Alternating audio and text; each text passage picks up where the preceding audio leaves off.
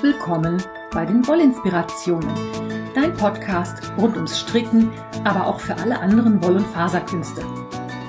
Ich bin Kaya vom Lana Filia Wollshop und ich freue mich sehr, dass du heute dabei bist. Ich wünsche dir viel Spaß und tolle Inspirationen in der aktuellen Folge.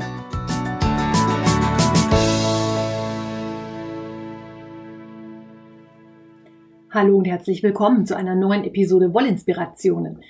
Ich freue mich, dass du dabei bist. Einen schönen Sonntagmorgen wünsche ich dir. Oder wann auch immer du den hören magst, einen schönen Tag. Ich habe heute zwei Sachen für dich. Und zwar zum einen startet in drei Wochen der allererste Lanafilia Mystery Call und zum anderen möchte ich dir ein bisschen was erzählen über einen nicht gerne gesehenen Nachtfalter. Und zwar die Kleidermotte dieses fiese kleine Biest. Dazu später. Wir fangen an mit dem Mystery Knit Along. Und zwar startet heute am Sonntag der Vorverkauf für meinen allerersten Mystery Knit Along. Was ist ein Knit Along? Das habe ich ja schon öfter mal erklärt. Ein Knit Along ist nichts anderes als dass mehrere Stricker sich zusammentun und das gleiche Muster stricken. Bei einem Mystery Knit Along ist es so, dass du am Anfang gar nicht weißt, wie nachher das fertige Strickstück aussehen wird. Ich habe mich in den letzten Tagen mal hingesetzt und ein neues Strickmuster entworfen und habe in meiner Revelry-Gruppe gefragt, ob es jemanden gibt, der Zeit und Lust hat, das mit mir zusammen ab dem 31. Januar zu stricken. Und habe die Auswahl gelassen, ob sie vorher wissen möchten, wie es aussehen soll oder ob sie Lust haben auf einen Mystery. Diejenigen, die sich dazu geäußert haben, waren fast einhellig der Meinung, dass sie Lust auf einen Mystery Knit-Along hätten. Also habe ich jetzt diesen Knit-Along als Mystery konzipiert. Und heute am Sonntag im Laufe des Tages wird es die Anleitung auf Revelry zu kaufen geben. Es handelt sich um ein großes Tuch zum Einkuscheln. Es wird länglich werden, es wird eckig werden, es wird aber nicht rechteckig werden. Das Tuch heißt Capricorn. Das ist der Steinbock. Passt ja auch zum jetzigen Sonnenzeichen. An dieser Stelle ein herzlicher Gruß an Frau Suppendrache. Die ist ja, was Astrologie angeht, auch sehr rege unterwegs. Wir haben uns da kürzlich sehr intensiv bei Instagram ausgetauscht. Das war auch sehr spannend. Ich hatte ja schon vor Jahren angefangen, die Zodiac-Kollektion zu entwerfen, also Tücher, die immer entsprechend einen Namen nach einem Sternzeichen haben. Capricorn ist der Steinbock ist halt jetzt die Zeit, wer jetzt gerade so Geburtstag hat, ja okay, am 31. Januar nicht mehr, aber jetzt am, was haben wir denn jetzt gerade, den 10. glaube ich, ne? Das sind, glaube ich, alles noch Sonnenzeichen Steinböcke. Das wird ein einfach zu strickendes Tuch. Es wird nicht besonders schwierig. Es wird aber abwechslungsreich, also auch nicht langweilig. Du musst dafür nicht viel können. Es gibt also wirklich rechte Maschen, linke Maschen, zwei zusammenstricken, eine überzogene Abnahme stricken, das kann jeder. Es wird einen etwas aufwendigeren Stich geben oder Masche, wie auch immer man das auf Deutsch nennen mag. Dazu werde ich dir aber dann, wenn wir starten, ein Videotutorial hochladen, sodass du das ganz einfach angucken kannst, wie das funktionieren soll. So, der Mystery funktioniert jetzt folgendermaßen. Ihr könnt die Anleitung jetzt schon kaufen, also am Sonntag im Laufe des Tages. Der Podcast erscheint ja Sonntagmorgens um sechs. Ich werde am Sonntag im Laufe des Tages die Anleitung freischalten. Kannst du bei Revelry kaufen. Die kostet fünf Euro plus die jeweils gültige Mehrwertsteuer. Also wenn du in Deutschland lebst, fünf Euro. Und du bekommst gleich als erstes ähm, ein Dokument, mit den Vorabinformationen, wo alles drin steht, was du für diesen Mystery Call vorab schon mal wissen musst. Da steht also drin, welche Nadelstärke du brauchst und solche Sachen. Ich erzähle jetzt aber trotzdem schon mal ein bisschen was dazu, was mir wichtig ist. Du brauchst vier Stränge in Sockenwollstärke und zwar in drei Farben. Hauptfarbe, davon brauchst du zwei Stränge und zwei passende Kontrastfarben. Die Farben sollten untereinander möglichst viel Kontrast haben. Wenn du Variegated oder Multicolor-Stränge benutzen möchtest, was auf jeden Fall geht, achte einfach darauf, dass die Stränge auch wenn sie multicolor sind, an möglichst vielen Stellen ausreichenden Kontrast haben. Ich sag mal, wenn das sich ein bisschen überschneidet, wird es wahrscheinlich gehen, aber schöner ist es, wenn wirklich überall Kontrast besteht. Dann sollte es ein Garn sein, das man sehr schön aufspannen kann. Eine hundertprozentige Merino wäre wirklich optimal, weil die einfach noch in der Größe ein bisschen nachgibt. Du solltest im Hinterkopf behalten, dass Nylon meistens nicht so gut zu spannen ist. Also wenn du Sockenwolle nimmst, wird das Tuch vielleicht am Ende nicht ganz so groß. Geplant ist, dass es ungefähr zwei Meter lang wird. Ich gestehe, ich mache jetzt Mystery kalt für Fortgeschrittene. Also gleich beim allerersten Mal habe ich das Teil noch nicht fertig gestrickt obwohl wir eigentlich schon mit der Planung anfangen. Ganz am Ende, also in drei Wochen, wenn es losgeht, kann ich dann sagen, wie groß das wirklich werden wird. Ich werde in meiner Revelry-Gruppe dazu einen Thread eröffnen, wo ich diese Informationen auch schon mal alle parat gebe. Und ich werde natürlich auch schon mal passende Farbvorschläge für dich raussuchen. Ich habe nämlich einen Schwung Tosh Merino Light in den Shop geräumt. Auch in ganz vielen neuen Farben. Und der Clou an der Sache ist, wenn du die Wolle bei mir im Shop kaufst, dann bekommst du die Anleitung umsonst obendrauf. Dazu bestellst du einfach und vermerkst bitte in den Kommentaren deinen Revelry-Nutzernamen. Solltest du keinen Revelry-Account haben, melde dich bitte bei mir, dann regeln wir das über E-Mail, dann werde ich eine Mailingliste dafür erstellen. Ich gehe aber eigentlich davon aus, dass wirklich viele einen Revelry-Account haben. Aber ich möchte natürlich niemanden ausschließen, der jetzt nicht bei Revelry unterwegs ist. Bei den Farben ist es so, dass du sie von hell nach dunkel sortieren solltest. Also deine Hauptfarbe sollte entweder die hellste oder die dunkelste Farbe sein.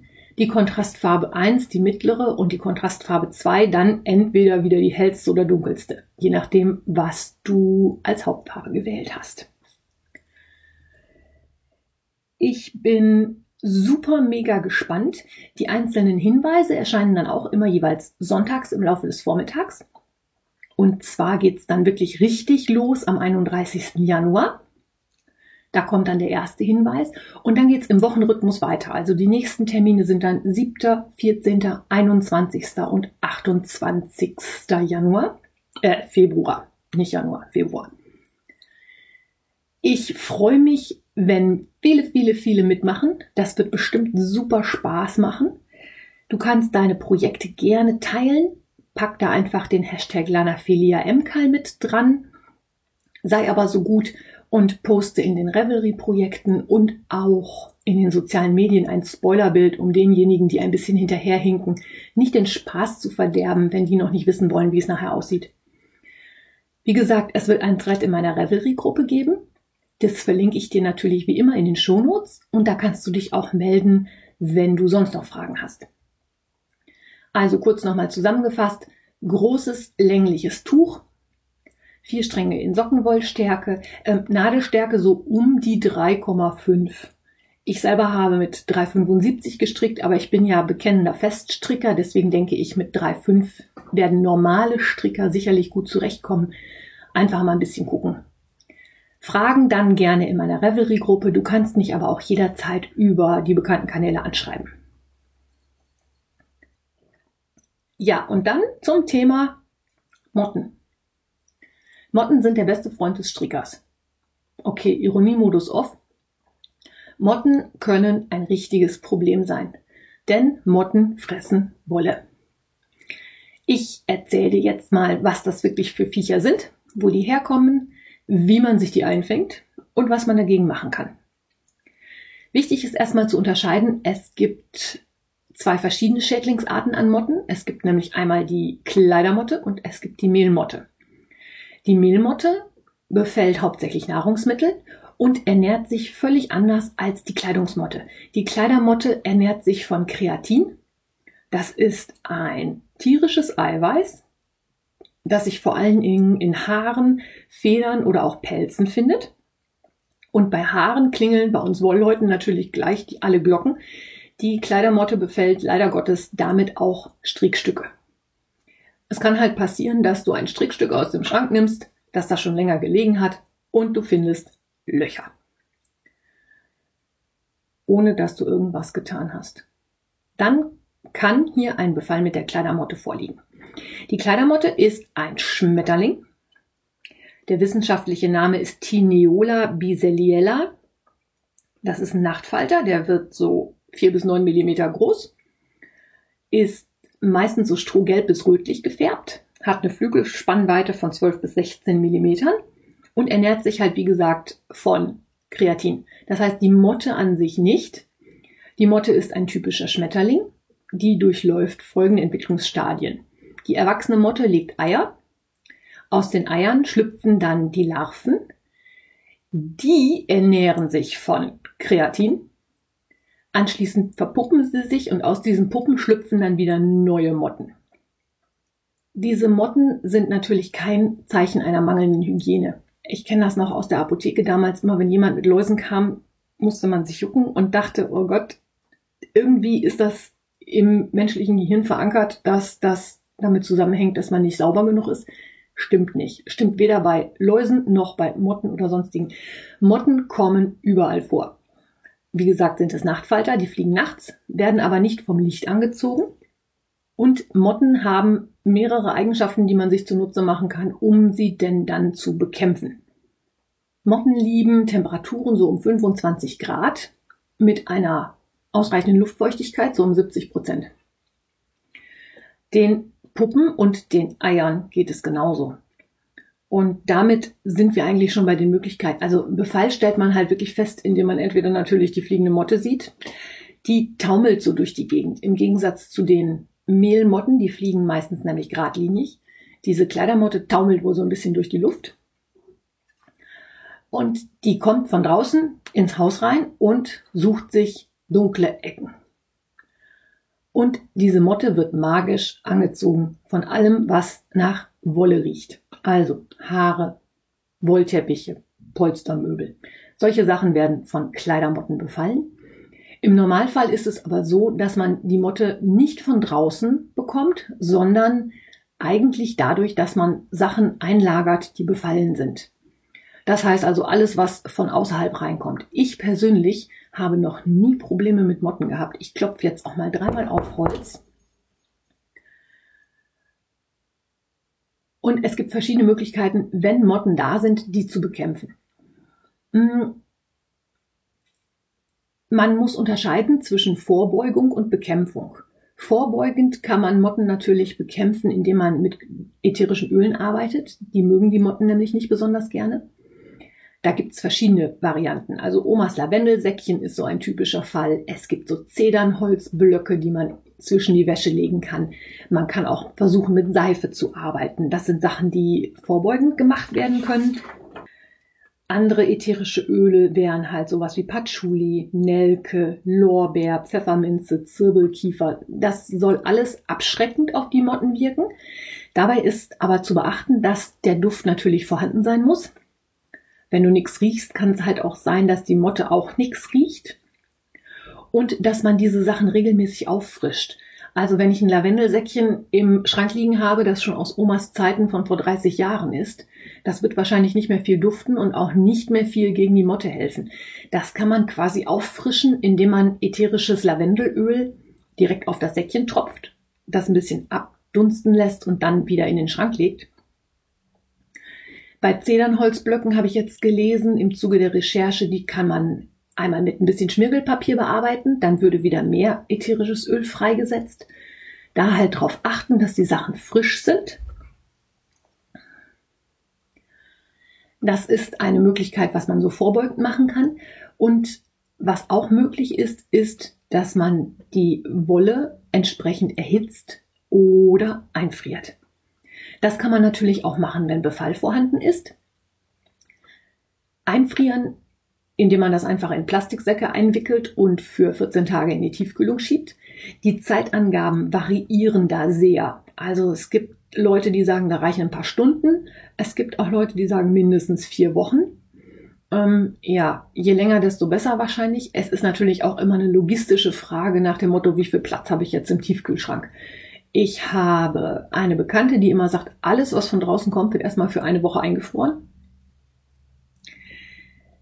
Ich denke, wenn man mal schlechte Erfahrungen gemacht hat, ist das sicherlich auch, ist man da sicherlich deutlich paranoider, als ich es bin. Bei mir ich räume die Wolle in den Schrank und gut ist. Aber einfrieren ist eine gute Möglichkeit, um den Befall entweder vorzubeugen oder aber auch um das zu behandeln, wenn man einen Befall hat. Wenn man einen Befall feststellt, sollte man sowieso alles, was man an Wolle hat, wirklich gut behandeln. Das kann sich auch mal ein paar Wochen oder Monate hinziehen, bis man das komplett losgeworden ist.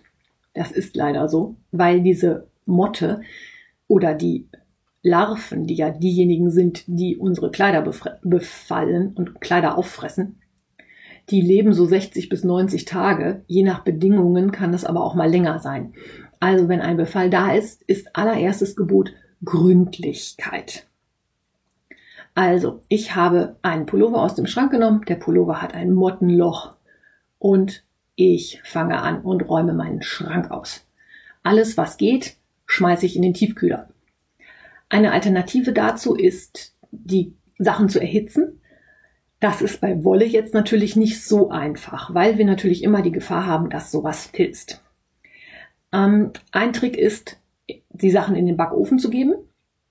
Wolle filzt ja vor allem bei Temperaturschwankungen und zwar bei schnellen Wechsel und Bewegung. Das heißt, wenn ich die Sachen bei 60 Grad Umluft in den Backofen packe, kann ich mir ziemlich sicher sein, dass es nicht filzt. Ich werde aber meine Mottenlarven los. Man kann alternativ auch über den Föhn nachdenken. Sachen, die in den Trockner können, kann man im Trockner trocknen. Auch entsprechend natürlich lange und Temperaturen über 45, 50 Grad sollten erreicht werden. Man kann die Sachen in die Sauna geben sind auch so Ideen. Ich habe auch gelesen, dass man eventuell Sachen bügeln kann. Auch da natürlich gucken, wenn ich Kunstfasern da drin habe, darf ich das nicht zu heiß bügeln. Damit fällt diese Methode aus. Von einer Bekannten aus einem Stricktreff habe ich folgenden Tipp gehört. Die nimmt immer einmal im Jahr, wenn es draußen so richtig schön knallewarm ist, ihren kompletten Wollvorrat, packt den in ihr Auto und stellt das Auto in die knalle Sonne. Angabe ohne Gewehr, ich habe das noch nicht ausprobiert. Aber das soll auch dagegen helfen, dass man einen Mottenbefall hat. Ansonsten ist dann der Schrank, wenn ich meine Sachen da rausgeräumt habe, sehr, sehr gründlich auszuwischen. Am besten kann man da Essigwasser nehmen. Außerdem wird empfohlen, den gut auszusaugen. Da vor allen Dingen bitte auf Ritzen, Ecken, achten, bei Schränken vielleicht auch den Schrank mal abrücken, Polstermöbel auch bitte von unten bearbeiten. Diese Motten lieben es halt dunkel und was sie überhaupt nicht mögen, ist Bewegung. Also wenn permanent rein, raus, raus, rein im Kleiderschrank herrscht, dann findet sie das auch nicht so besonders toll. Es soll auch helfen, die Sachen entsprechend auszuschütteln.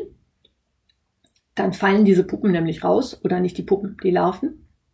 Dabei natürlich darauf achten, dass ich das irgendwo ausschüttel, wo nicht unbedingt Wolle unten drunter liegt. Also über dem guten Wollteppich von Oma sollte ich das auch nicht machen. Dann habe ich nämlich ähm, die Motten nicht mehr in den Klamotten, aber im Teppich. Teppiche und ähnliches sollte man natürlich auch möglichst gut aussaugen. Da bitte auch darauf achten, den Staubsaugerbeutel zu wechseln. Ich habe also auch gelesen, es gibt Leute, die haben gesaugt, gesaugt, gesaugt und hatten nachher die Motten alle im Staubsaugerbeutel und die haben sich von da verbreitet. Da müsste man auch mal einen Blick drauf werfen. Ansonsten die Kleidung, wenn du das aus dem Gefrierschach, Gefrierfach oder Gefrierschrank wieder rausnimmst, nach Möglichkeit in Plastik gelagert, wieder in den Schrank räumen. Zumindest wenn es lange nicht angezogen wird. Also wenn so Winterpullover über den Sommer gelagert werden sollen. Diese Motte ist ähm, natürlich jahreszeitenabhängig. Die fliegt bevorzugt im Sommer und befällt dann so Sachen, die im Schrank liegen. Da auch darauf achten, die Motte mag auch gerne so Kleidung, die getragen ist. Also wenn ich Sachen länger einlagere, sollte ich die vorher waschen. Schweiß oder Nahrungsmittelreste, die ja dann unweigerlich in den Klamotten lagern, findet die Motte unwiderstehlich. Daher ergibt sich auch dieser Tipp, dass man die Sachen, bevor man sie einlagert, nochmal waschen soll. Bei Wolle, die noch nicht verstrickt ist, empfehle ich auch die Lagerung in schwedischen Boxen von einem namhaften Möbelhersteller aus Schweden. Das sind diese sogenannten Samlas. Achtung, Werbung. Also bei mir im Shop lagert die Wolle komplett in diesen Samla-Kisten. Das hat zum einen den Vorteil, dass es natürlich platzsparend ist. Da die aus hellem Kunststoff sind, kann ich auch durchsehen und gucken, was drin ist. Und mit dem Deckel sind die relativ dicht abgeschlossen, sodass die Wolle da relativ gut lagert. Was ich zum Beispiel nicht wusste, ist, oder wo ich nicht drüber nachgedacht habe, ist, dass die Lagerung in Projektbeuteln, gerade wenn ich die Sachen länger lagere, nicht die allergünstigste ist. Gerade wenn ich so ein WIP oder UFO habe, was schon lange liegt, das findet die Motte auch toll, weil das liegt in dem Beutel, das liegt irgendwo in der dunklen Ecke, weil, und es wird nicht bewegt, weil ich ja nicht dran gehe. Das heißt, ich habe schon mal überlegt, ob ich meine UFOs nicht vielleicht doch auch in einer Kiste lagere, damit mir da nichts passiert. Das ist jetzt so meine Konsequenz aus der Recherche für diesen Podcast.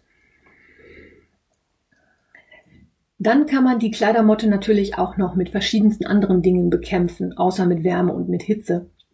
Zum einen gibt es da natürlich die chemischen Abwehrstoffe, kennen wir als Mottenkugeln oder auch Mottenpapier. Da möchte ich dich bitten, das möglichst nur einzusetzen, wenn es wirklich gar nicht anders geht. Das sind Nervengifte, die da quasi abgegeben werden und auch bei den Mottenpapieren gilt natürlich wie bei den ätherischen Ölen allerdings auch, wenn jemand sehr empfindlich ist, sollte man das ganz vorsichtig testen. Also bei den ätherischen Ölen weiß ich zum Beispiel, dass ich manche Gerüche überhaupt nicht gut vertrage. Ich finde, Patchouli macht bei mir echt wahnsinnig schnell Kopfschmerzen. Bei anderen kann das sicherlich auch bei Lavendel sein. Und es gibt natürlich auch Menschen, die gegen die ätherischen Öle allergisch sind. Und selbiges gilt auch für die chemischen Abwehrstoffe von Motten. Die sollte man also wirklich nur, wenn es gar nicht anders geht und so kurz wie nötig verwenden und nicht Wochen oder Jahre lang stehen, hängen, benutzen, wie auch immer. Und dann gibt es natürlich auch noch eine Methode, die Motten biologisch zu bekämpfen, und zwar mit den sogenannten Schlupfwespen. Schlupfwespen sind ganz, ganz winzig kleine Insekten, die merkt man quasi gar nicht, weil die nur 0,4 Millimeter groß sind. Die kann man im Internet bestellen. Die werden als Brief verschickt. Das sind so Kärtchen, wo die drauf sind. Und die Schlupfwespen fressen die Larven der Kleidermotte. Das heißt, man würde so eine Schlupfwespenfalle in den Kleiderschrank oder an den Kleiderschrank hängen und würde damit die Larven der Motte bekämpfen. Die würden dann einfach aufgefressen und damit unschädlich werden. Immer aber mal gucken, damit kriege ich natürlich nur die Larven weg. Wenn die Motten weiterhin in meinem Schrank rumflattern, legen die natürlich weiter fleißig Eier ab. Also es sind immer mehrere Sachen, die wirklich getan werden müssen. Auf jeden Fall alles durchgucken, alles ausschütteln, alles waschen, alles reinigen.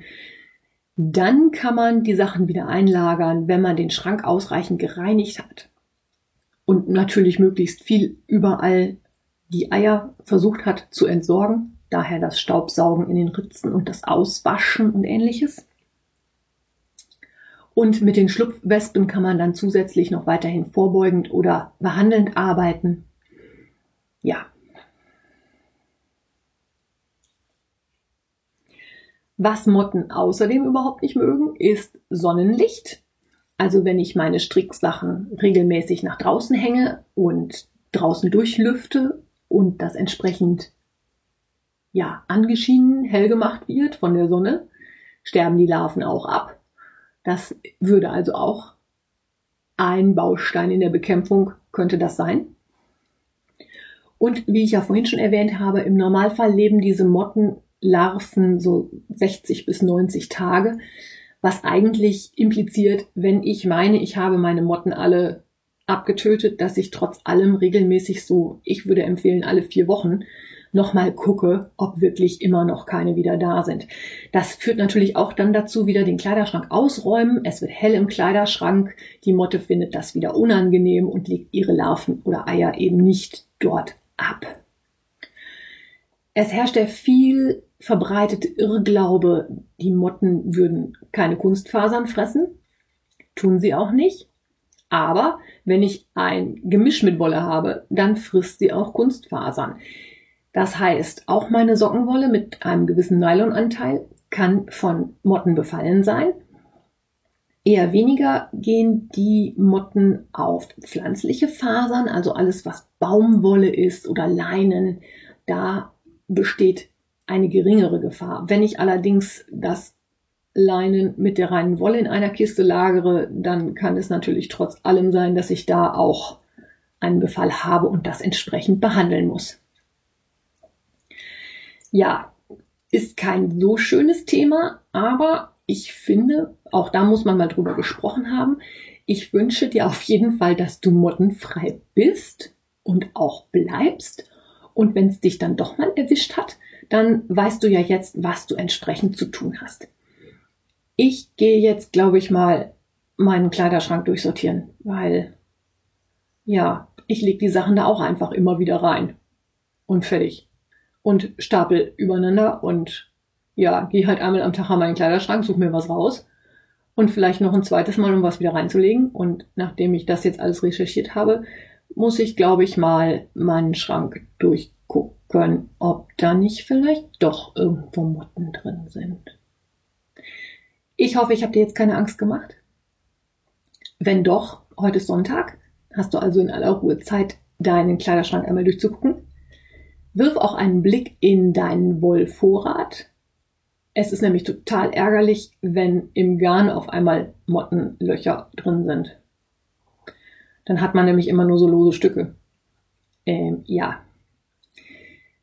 Ich wünsche dir trotz allem einen schönen Sonntag.